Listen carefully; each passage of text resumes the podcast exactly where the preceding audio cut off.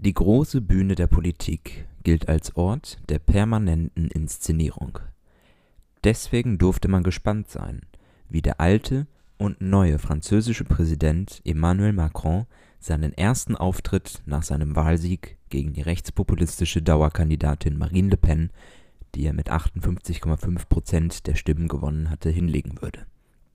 Sind sein Einmarsch auf die Bühne vor dem Eiffelturm mit europäischer Hymne zusammen mit seiner Frau und einer großen und bunten Gruppe Kinder und Jugendlicher also schon ein Einblick auf Stil und Prioritäten für die nächste Amtszeit? Wie wird sich die Wahl Macrons langfristig auf das Parteiengefüge im Land auswirken? Frankreich wählt Kontinuität und geht in eine zweite Amtszeit unter Emmanuel Macron, was der Freitagsgesellschaft mit ihren beiden Moderatoren Andreas und Jan Philipp genug Anlass gibt, mal einen genaueren Blick gen Westen in unser schönes Nachbarland zu werfen. Tun wollen wir dies natürlich nicht, ohne mit einem guten Begleiter für den Abend versorgt zu sein. Wir haben uns heute eingedeckt, natürlich mit einem französischen Wein, einen Rosé aus dem Languedoc vom Château La Sauvageon Volcanique aus dem Jahr 2017. Ja, da habe ich mal wieder gut daran getan, mich bei der Weinauswahl auf deine Vorkenntnisse zu verlassen. Hast du einen sehr guten Tropfen ausgewählt und da kann ich mich eigentlich nur mit einem kleinen Trinkspruch Vive la France äh, auf diesen guten Abend mit dir einstimmen.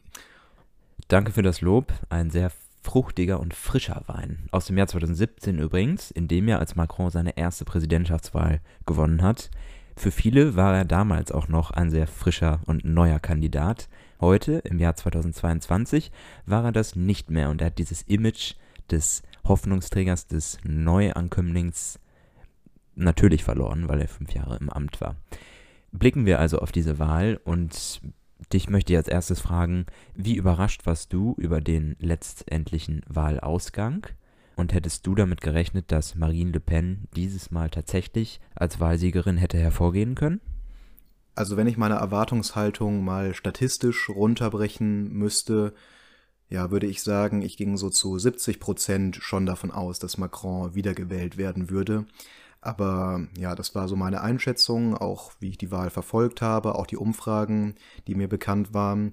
Aber irgendwie, wenn man sich in den letzten zehn Jahren in der westlichen Welt oder überall auf der Welt umgesehen hat, ja, dann muss man ja manchmal sagen, irgendwie kann man, hat man keine Gewissheiten mehr. So richtig verlassen kann man sich nicht mehr auf die äh, politischen Gegebenheiten, die uns in den letzten 60 Jahren vertraut gewesen sind.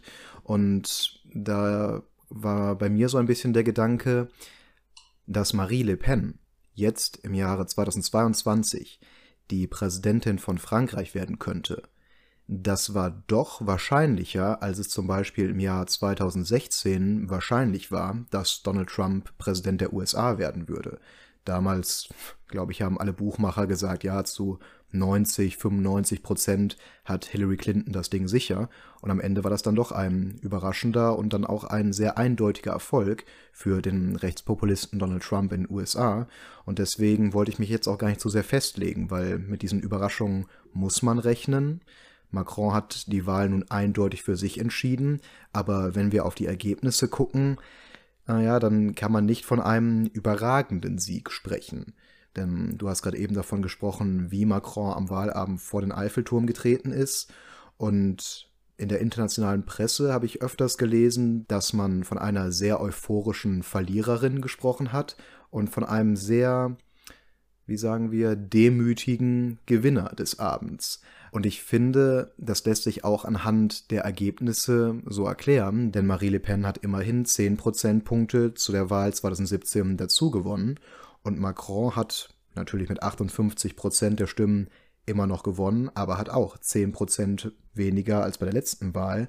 Und man muss sich ja doch die Frage stellen, ein Präsident, der während einer so ja, krassen internationalen Krise wie dem Ukraine-Krieg den Amtsbonus hat und ich finde, Macron hat sich auch sehr, sehr gut als Krisenmanager verkaufen können. Anders als andere europäische Staatschefs trat er wirklich als jemand auf, der noch irgendwie im Kontakt mit Putin steht, der noch irgendwie versucht, da ja wirklich gelungenes Krisenmanagement zu betreiben und das zu retten, was noch zu retten ist.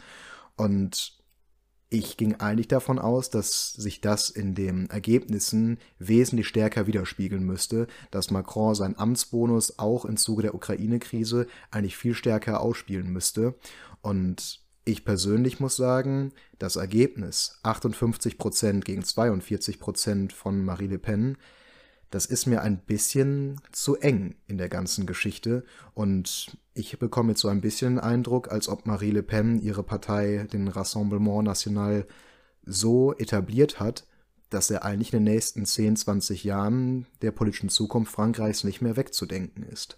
Diese vermeintliche Stärke mit seinem Amtsbonus und seinem Auftreten in der internationalen Krise, in der Ukraine-Krise, ist gleichzeitig allerdings auch eine seiner Schwächen gewesen. Und das ist genau das Narrativ, was die Rechtspopulisten des Rassemblement National und Marine Le Pen natürlich versucht haben auszuspielen, nämlich das Narrativ, dass sich dieser Präsident mehr um internationale Krisen, mehr auf der internationalen Bühne kümmert, als er sich doch um das eigene Volk, um das französische Volk kümmert. Und das war ja eigentlich die Hauptbotschaft von Marine Le Pen auch übrigens vom linkspopulistischen Kandidaten Jean-Luc Mélenchon. Auch er hat ja dieses Narrativ gefahren, dass man sich endlich wieder um die Franzosen im Lande kümmern möchte und die Kaufkraft steigern möchte und die Leute durch diese schwierige Krise führt, anstatt auf internationaler Bühne zu vermitteln und dort gut auszusehen, aber sich eben nicht ums eigene Volk entsprechend kümmern zu können.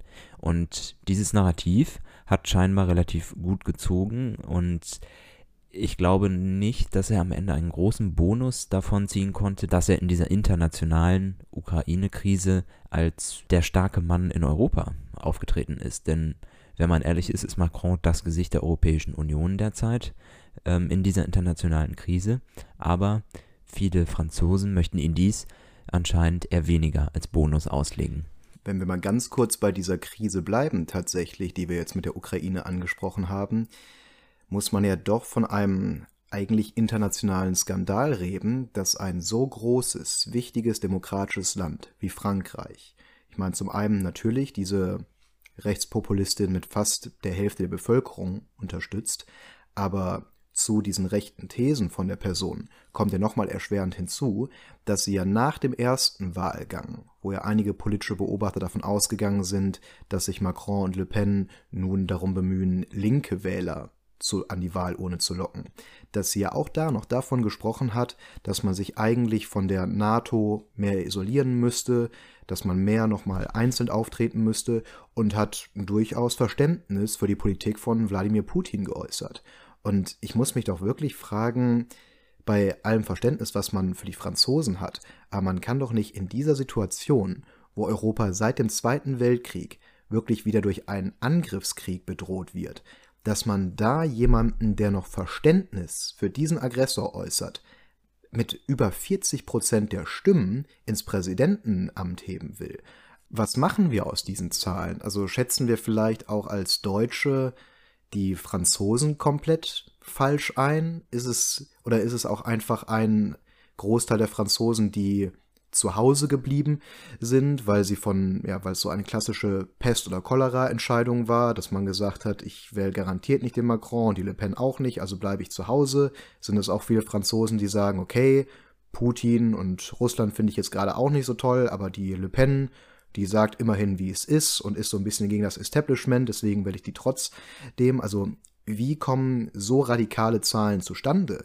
Denn wenn wir das mal auf das deutsche System beziehen, äh, mir kam diese Wahl so ein bisschen vor, auch mit dem Mélenchon, der ja auch 22 Prozent der Stimmen holte, als wenn eine Wahl in Deutschland zwischen den Linken, der AfD und der FDP entschieden werden würde. Das heißt wirklich eine Radikalisierung der politischen Ansichten auf diese Extreme. Und ist das jetzt der Normalzustand in Frankreich? Bleibt das so? Geht das so weiter?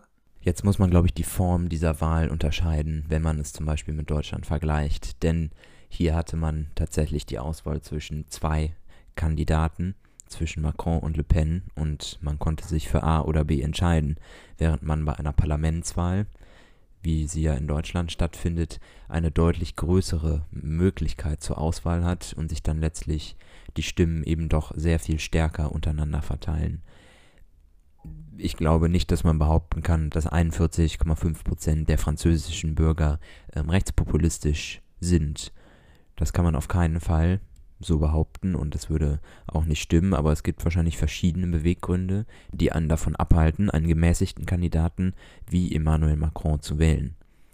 Denn man darf nicht vergessen, auch wenn er vor fünf Jahren neu auf die politische Bühne getreten ist, ist er dennoch aus einem sehr elitären Zirkel in Frankreich gekommen und sein Auftreten und so wie er sich häufig auch dem Volk gibt, hat doch manchmal auch etwas arrogante Züge und scheinbar fällt es ihm manchmal schwer, auch nahbar für den, für den Franzosen oder für die Französin zu sein und hier den Glauben zu wecken, dass man wirklich etwas für den kleinen Mann tun möchte in Frankreich. Das ist sicherlich ein Problem seiner ersten Amtszeit gewesen. Und er hat schon versucht, mit seiner Inszenierung, auf die wir am Anfang geblickt haben, diesen Eindruck zu verändern. Er ist eingezogen, anders als noch vor fünf Jahren, als er alleine eingezogen ist, auf die Bühne für seine Rede als Präsident, hat er dies nun in einer Gruppe getan, in einer Gruppe mit erstens natürlich seiner Frau, aber vielen jungen Menschen, vielen Kindern und vielen Jugendlichen, was, nehme ich an, das Gefühl vermitteln soll, dass er mehr gemeinsam schaffen möchte, dass er weniger Alleingänge tätigen möchte und dass er mehr auch auf das Volk, auch auf junge Menschen ganz gezielt hören möchte und hier das Volk möglicherweise auch mehr einbinden möchte, mehr zuhören möchte, mehr partizipieren lassen möchte.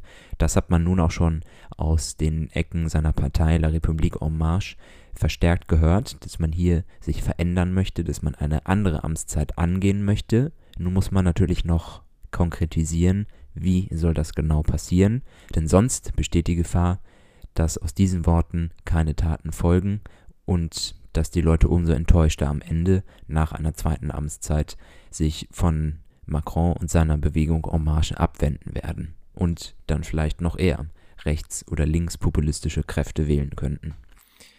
Ich muss mich manchmal doch fragen, ob wir nicht bei derartigen Wahlen über die falschen Aspekte und Ausgangslagen bei derartigen Stimmverhalten reden.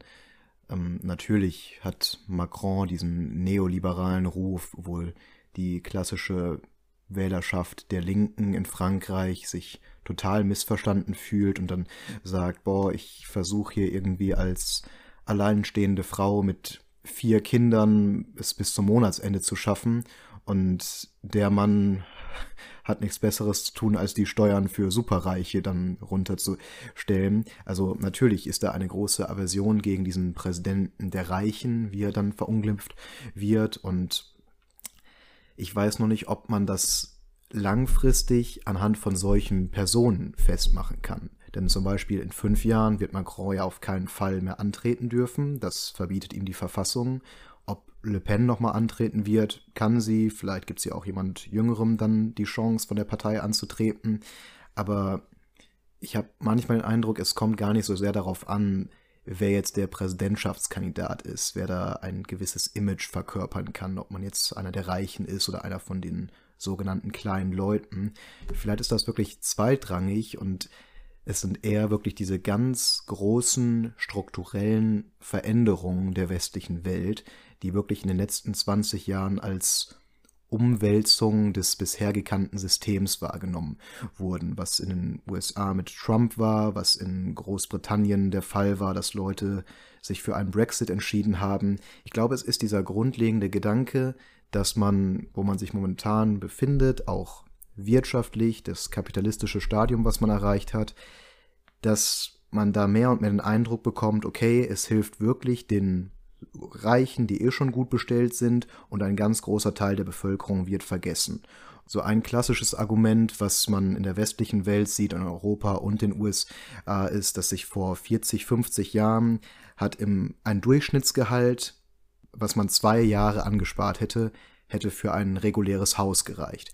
Heute müsste man das Durchschnittsgehalt eher 20 Jahre lang sparen, bis man sich ein Haus leisten kann, was jetzt durch die Inflation nochmal verstärkt wird.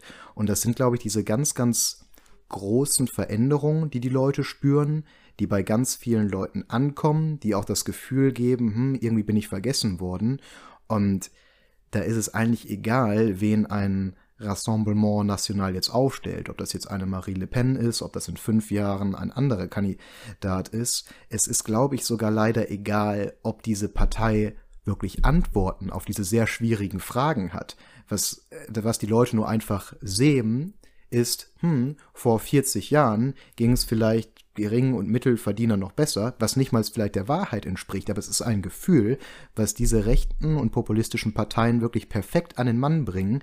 Und ich habe leider den Eindruck, es ist egal, welche Kandidaten da sind, aber dass die Zeiten, wie sie momentan sind, langfristig diesen Populisten in die Hände spielen, weil wir an einem Punkt angekommen sind, wo keiner, gerade von den Etablierten überhaupt nicht mehr, gute Antworten auf die ganz großen Probleme hat. Und ich glaube, das spielt den Populisten vielleicht in fünf Jahren oder in zehn Jahren sogar so in die Hände, dass der Rassemblement National irgendwann ziemlich sicher einen Präsidenten stellen kann. Denn ich meine, bei solchen Ergebnissen, die sich in den letzten Jahren nur gesteigert haben, hat man sich da ziemlich fest als neue Volkspartei in Frankreich verankert. In dem Punkt hast du natürlich recht, dass der Rassemblement National oder Front National, wie er unter Mariens Vater Jean-Marie Le Pen vorher hieß, sich als feste rechtspopulistische Kraft in Frankreich etabliert hat. Denn achtmal sind die beiden Le Pens schon in Präsidentschaftswahlen, dreimal in Stichwahlen angetreten, um dieses Amt für den Rassemblement National zu sichern. Allerdings ist diese Partei dennoch sehr, sehr stark auf eine einzige Person fokussiert, nämlich derzeit Marine Le Pen. Vorher war es ihr Vater, von dem sie sich ja dann losgesagt hatte. Und das zeigt doch, dass es hier keine festen Parteienstrukturen gibt, dass es sehr zentriert auf eine Führungspersönlichkeit ist und man nicht weiß, wie lange diese rechtspopulistische, man kann vielleicht sagen, Bewegung anhält. Sollte die Person in der Führung keine starke Führungspersönlichkeit mehr sein, die eben nicht mehr verkörpert, was man hier als rechtspopulistische Kraft versucht zu verkörpern, nämlich die Antwort auf die Lösung der kleinen Leute zu haben, um die sich die etablierten und elitären Vereine eben nicht kümmern. Ein Blick auf die Parlamentswahlen in der Vergangenheit zeigt nämlich, dass diese Partei längst nicht so verankert ist, wie es die anderen traditionellen Parteien sind, und man merkt auch, dass sich eben weitere rechtspopulistische Kräfte im Land als Gegenbewegung bilden. So gab es in der ersten Runde der Präsidentschaftswahlen mit Eric Zemmour einen weiteren rechtspopulistischen, vielleicht sogar rechtsradikalen Kandidaten, der auch immerhin 7% der Stimmen auf sich vereinen konnte und hier eine Art Gegenbewegung gestartet hat.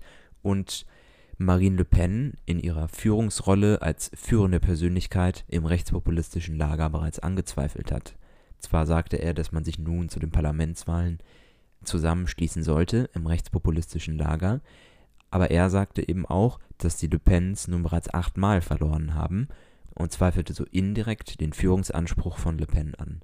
Es kann also sein, dass sich hier eben, wie es ja häufiger ist, verschiedene Gruppen und Parteien eben nicht zusammenschließen können und es nicht schaffen, sich zu vereinen und so letztlich auch in der Zukunft den Machtgewinn der Rechtspopulisten in Frankreich selber verhindern könnten. Du sprichst damit wahrscheinlich schon das Hauptproblem an, was der Rassemblement National hat für die nächsten zehn Jahre. Wer weiß, wie oft sich Marie Le Pen noch aufstellen will. Und ja, das, was in Nazi-Deutschland der 30er Jahre durch den Führerkult bekannt worden ist, ist ja wirklich so ein Hauptproblem, was populistische oder wirklich rassistische große Bewegungen haben, wenn man sich so darauf versteigert hat, dass man da diese eine Persönlichkeit hat, die irgend, die diese Bewegung ausmacht. Und ich glaube, damals den Front National, der noch wesentlich rassistischer aufgetreten ist, als der Rassemblement National heute ist, der war halt immer mit diesem Namen Le Pen verbunden. Und fällt das irgendwann mal weg, ja, was bleibt dann von dieser Bewegung? Da hast du schon recht, aber ich glaube, was ja ein viel tiefer liegendes Problem, gerade in Frankreich noch mehr als in Deutschland ist, ist ja das Thema, was rechtspopulistische Parteien eigentlich immer hochbringt. Wenn wir uns die Thesen des Rassemblement National mal ansehen, wie da gerade gegen eine Islamisierung Europas gewettert wird, dann kann man natürlich erstmal sagen, und das zu Recht, dass da sehr viele rassistische Thesen aufgestellt werden, dass man ganz vorsichtig sein muss, gegen welche Menschen denn da gewettert wird. Aber ich glaube, dieses tiefer liegende Problem, was ich gerade meinte, ist, dass wir in der westlichen Welt eigentlich in den letzten 50 Jahren kein perfektes Rezept dafür gefunden haben, wie denn eine Multikulti-Gesellschaft wirklich funktionieren kann. Was wir gerade in Frankreich noch viel mehr als in Deutschland gesehen haben, sind die Problemviertel, auch um Paris herum, wo man ja wirklich eine ja, teilweise schon zwei Klassengesellschaft hat, dass man Viertel vor Paris hat, wo Ausländerkriminalität so hoch ist, dass diese Viertel von der Polizei gemieden werden. Und das ist ja jetzt kein rassistisches Statement, wie es der Front National sagen würde, dass da Ausländer nach Frankreich kommen und nur kriminell werden. Es ist ja vielmehr ein Zeugnis davon, dass die früheren etablierten Parteien einfach den Immigrationsprozess der Leute total verschlafen haben. Dass man, dass es nicht gelungen ist, in diesem Land gerade mit Frankreich, wo eine große Kolonialgeschichte dahinter steht, wo aus ehemaligen französischen Kolonien viele Menschen nach Frankreich kommen, es ist nicht gelungen, viele von diesen Leuten in die französische Gesellschaft zu integrieren. Und ich glaube, es ist auch nochmal ein größeres Problem, was wir uns als Deutsche vielleicht schwer vorstellen können, von dem französischen Nationalgedanken. Wenn wir heute in Deutschland seit dem Zweiten Weltkrieg sehr, sehr vorsichtig geworden sind, was den Gedanken an, ich sag mal, ein deutsches Volk angeht, was ja schon irgendwen, äh, was ja potenziell schon Leute ausschließen würde, ist dieser Gedanke des französischen Volkes, wo auch ein großer Nationalstolz noch vorhanden ist, ja viel, viel stärker noch in den Köpfen der ganz normalen Mittelschicht in Frankreich als in Deutschland. Und ich glaube, wenn man sich dann auch noch die vergangenen Jahre ansieht, wo er wirklich islamistischer Terror in seiner im schlimmsten Ausmaße vorhanden ist, dass Gymnasiallehrer auf der Straße wirklich geköpft worden sind, weil sie eine Mohammed-Karikatur im Unterricht gezeigt haben, dass Frankreich über ein Jahr lang einen dauerhaften Ausnahmezustand erlebt hat nach den Anschlägen in der Nacht vom Bataclan-Anschlag. Ich glaube, das bleibt so sehr in den Köpfen der Leute, dass da Vorbehalte gegen die muslimischen Teil der Bevölkerung vorhanden ist, den man sehr schwer zusammenführen kann. Und ich glaube, da müssen wir auch noch dringend ein politisches Rezept finden, das die etablierten Parteien erschaffen, die Bevölkerung zu, zusammenzubringen, bevor halt der Rassemblement, äh, bevor der Rassemblement National es weiter schafft, da auf die anderen Teile der Bevölkerung zu hetzen. Und ich sehe eigentlich nicht, wie man dieses Grundproblem, was in Frankreich vorhanden ist, mit alternativen Methoden lösen will, während der Rassemblement National weiterhin am Hetzen ist und diese Saat langsam aber sicher aufgeht, dass die Leute kein Problem haben, Leute, die da schwer rassistische Töne anschlagen, auch zu wählen. Damit sprichst du sicherlich das Grundproblem an. Es gibt allerdings eine Möglichkeit, zumindest einzuwirken und die Integration zu erleichtern und zumindest die Akzeptanz zu erhöhen. Und das wäre letztlich den Wohlstand allgemein zu erhöhen und einem französischen Bürger, der womöglich sehr skeptisch auf die Immigration von Flüchtenden und anderen Einwanderern in das Land schaut, in eine bessere finanzielle Lage verhelfen könnte, um somit zumindest die Akzeptanz zu erhöhen. Denn wenn es einem selber finanziell gut geht und man keine Sorgen hat, würde es einem auch leichter fallen, dann natürlich die Integration von Ausländern zu akzeptieren. Das wäre sicherlich eine Aufgabe, die Emmanuel Macron wahrscheinlich nicht lösen, aber zumindest angehen könnte, dass er eben den Wohlstand im Land weiter erhöht und auch den Arbeiterinnen und Arbeitern zum Beispiel oder den Menschen, die derzeit einfach in einer prekären Situation leben, dass man es in dieser Schicht zumindest schafft, für ein wenig mehr Wohlstand und weniger finanzielle Nöte zu sorgen. Zentral, ob Macron hier einige Themen in seiner zweiten Amtszeit wird umsetzen können, hängt von der nun im Juni anstehenden Parlamentswahl ab und der Frage, ob es Macrons Partei La République En Marche eben schafft, sich eine große Mehrheit im Parlament zu sichern oder ob sie darauf angewiesen sind, mit anderen Parteien zu paktieren, seien sie von der politischen Rechten, wie zum Beispiel die Konservativen, Les Républicains, oder auch die politische Linke mit den ja mittlerweile weniger relevanten Sozialisten oder den Grünen, die auf kommunaler Ebene sehr, sehr stark abgeschnitten haben, oder der Bewegung vom linkspopulistischen Kandidaten Jean-Luc Mélenchon, der ja eben auch diese Themen angesprochen hat und diese mit seiner so auf der sehr starken Vertretung im Parlament dann umsetzen möchte und hier deutlich sozialere Politik durch das Parlament bringen möchte und auch mit einem starken Ergebnis sehr viel Druck auf Macron machen könnte und ihn hier dazu zwingen, verschiedene soziale Punkte auch noch stärker umzusetzen. Und das gleiche gilt natürlich auch für bestimmte grüne Themen, die der jungen Bevölkerungsschicht natürlich sehr wichtig sind und möglicherweise auch in einem starken grünen Wahlergebnis bei den Parlamentswahlen resultieren werden. Hier hat er schon nun versucht, erste Schritte auch auf die junge Bevölkerung zuzugehen und grüne Themen auch auf seine Agenda noch stärker zu schreiben, um diese jungen Wähler eben in seine Bewegung zu locken.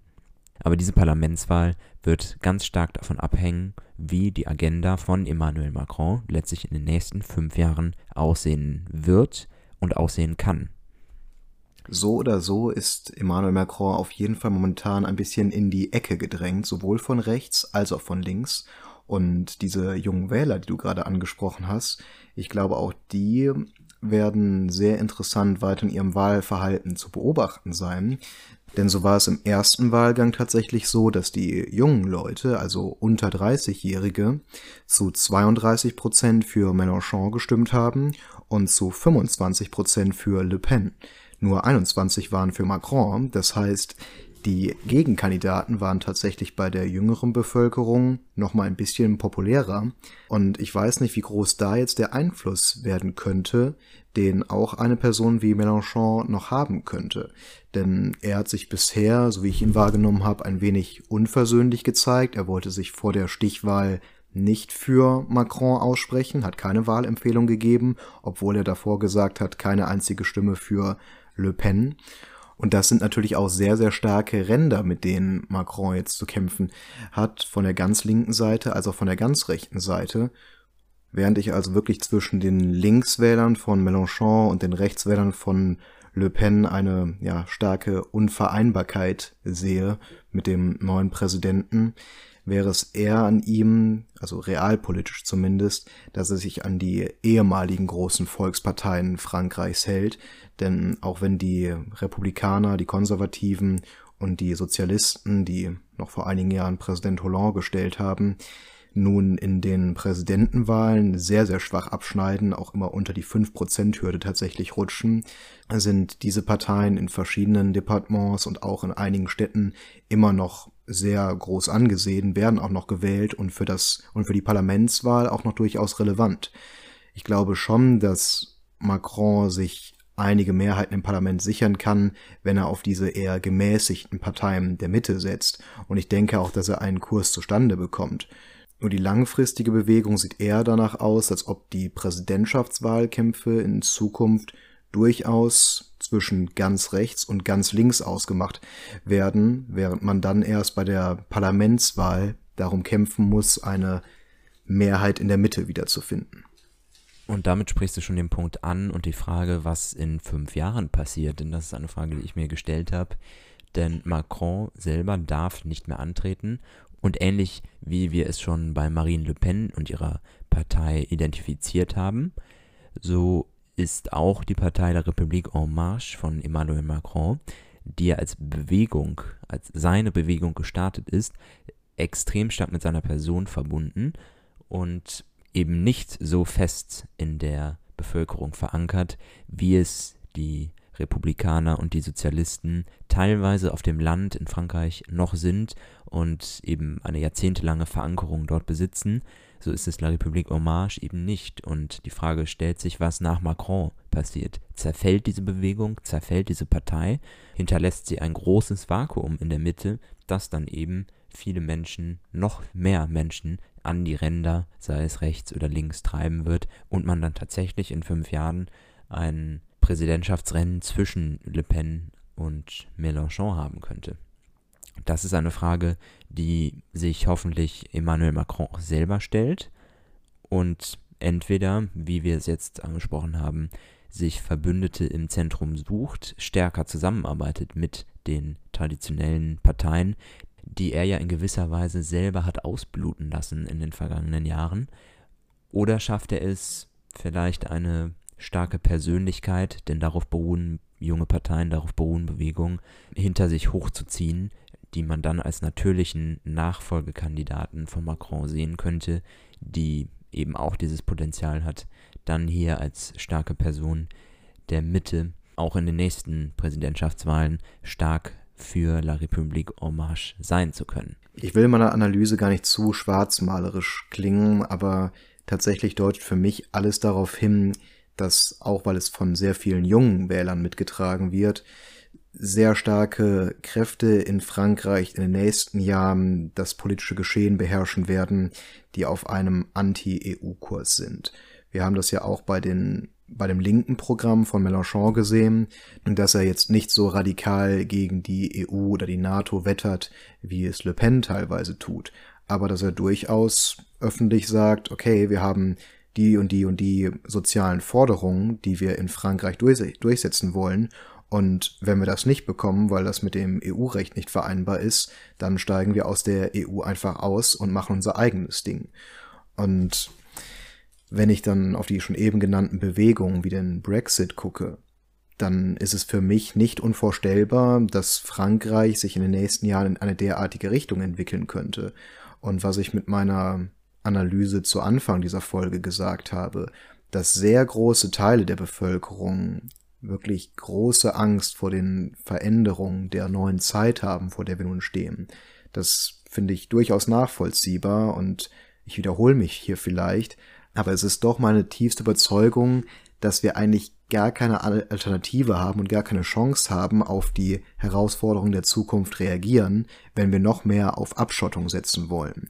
Ich glaube, es ist, man macht sich viel zu einfach, wenn man nun sagt, okay, wir haben vor den und den Herausforderungen Angst und vielleicht können wir einfach zu unserem alten, schönen, heimeligen Frankreich zurückkehren, wo man ein bisschen weiter für sich selbst guckt und dann wird das schon. Aber ich glaube, gerade in diesen Zeiten, wo man ja wirklich vor einer so großen Herausforderung steht mit einem Krieg in Europa, da sollte einem eigentlich nochmal klarer werden, dass man auf die schlimmsten Bedrohungen der Zukunft eigentlich nur angemessen reagieren kann, wenn man als westliche Welt eng zusammensteht. Und ich hoffe, das kann ich guten Gewissens sagen, dass auch die meisten Franzosen, die nun gewählt haben und ihre Stimme abgegeben haben, meine Einschätzung teilen, dass wir in der westlichen Welt, in der, in Europa und in den USA doch mehr haben, was uns eint, als was uns trennt. Und dass wirklich unsere Grundüberzeugungen in der Demokratie doch uns so zusammenschließen sollten, dass es nicht dazu führt, dass man weiter auf mehr Abschottung von Systemen wie der NATO oder EU setzt. Und diese skeptischen Ansichten und Einstellungen, die ja augenscheinlich bei einigen Menschen in der französischen Bevölkerung vorherrschen, die kann man natürlich auch, und so ist die Hoffnung, ändern. Und das kann man schaffen durch eine Politik, die weitsichtig ist und die viele Menschen mitnimmt. Und das wäre die Hoffnung, dass Emmanuel Macron es besser schafft als in seiner ersten Amtszeit, eine Politik zu machen, die mehr Menschen mitnimmt und die vor allem auch bei den Menschen ankommt und die gesehen wird und wo gesehen wird, dass hier Politik für das französische Volk und für ein vielfältiges französisches Volk, für alle im französischen Volk getan wird. Mit dieser Hoffnung möchten wir diese Folge beenden, dass es fünf gute Jahre für Frankreich werden, denn das muss man auch sagen, Emmanuel Macron hat auf dem Papier kein schlechtes Land hinterlassen, denn die Wirtschaftszahlen und die wirtschaftliche Entwicklung haben durchaus für ihn und seine Politik gesprochen. Hoffen wir also auf fünf gute Jahre unter Emmanuel Macron. Und aus unserer Sicht natürlich auf eine gute Kooperation und Zusammenarbeit mit dem wichtigsten Verbündeten, den Deutschland in der Welt hat. Denn das ist nach so vielen Jahrzehnten des Krieges und der Feindschaft, ist Frankreich dieser wichtigste Verbündete von uns. Und hoffen wir, dass Frankreich stark an unserer Seite bleibt und diese mittlerweile über Jahrzehnte lange gewachsene Freundschaft zwischen den beiden Ländern und diese enge Kooperation, dass diese auch jahrzehntelang und hoffentlich noch länger anhalten wird.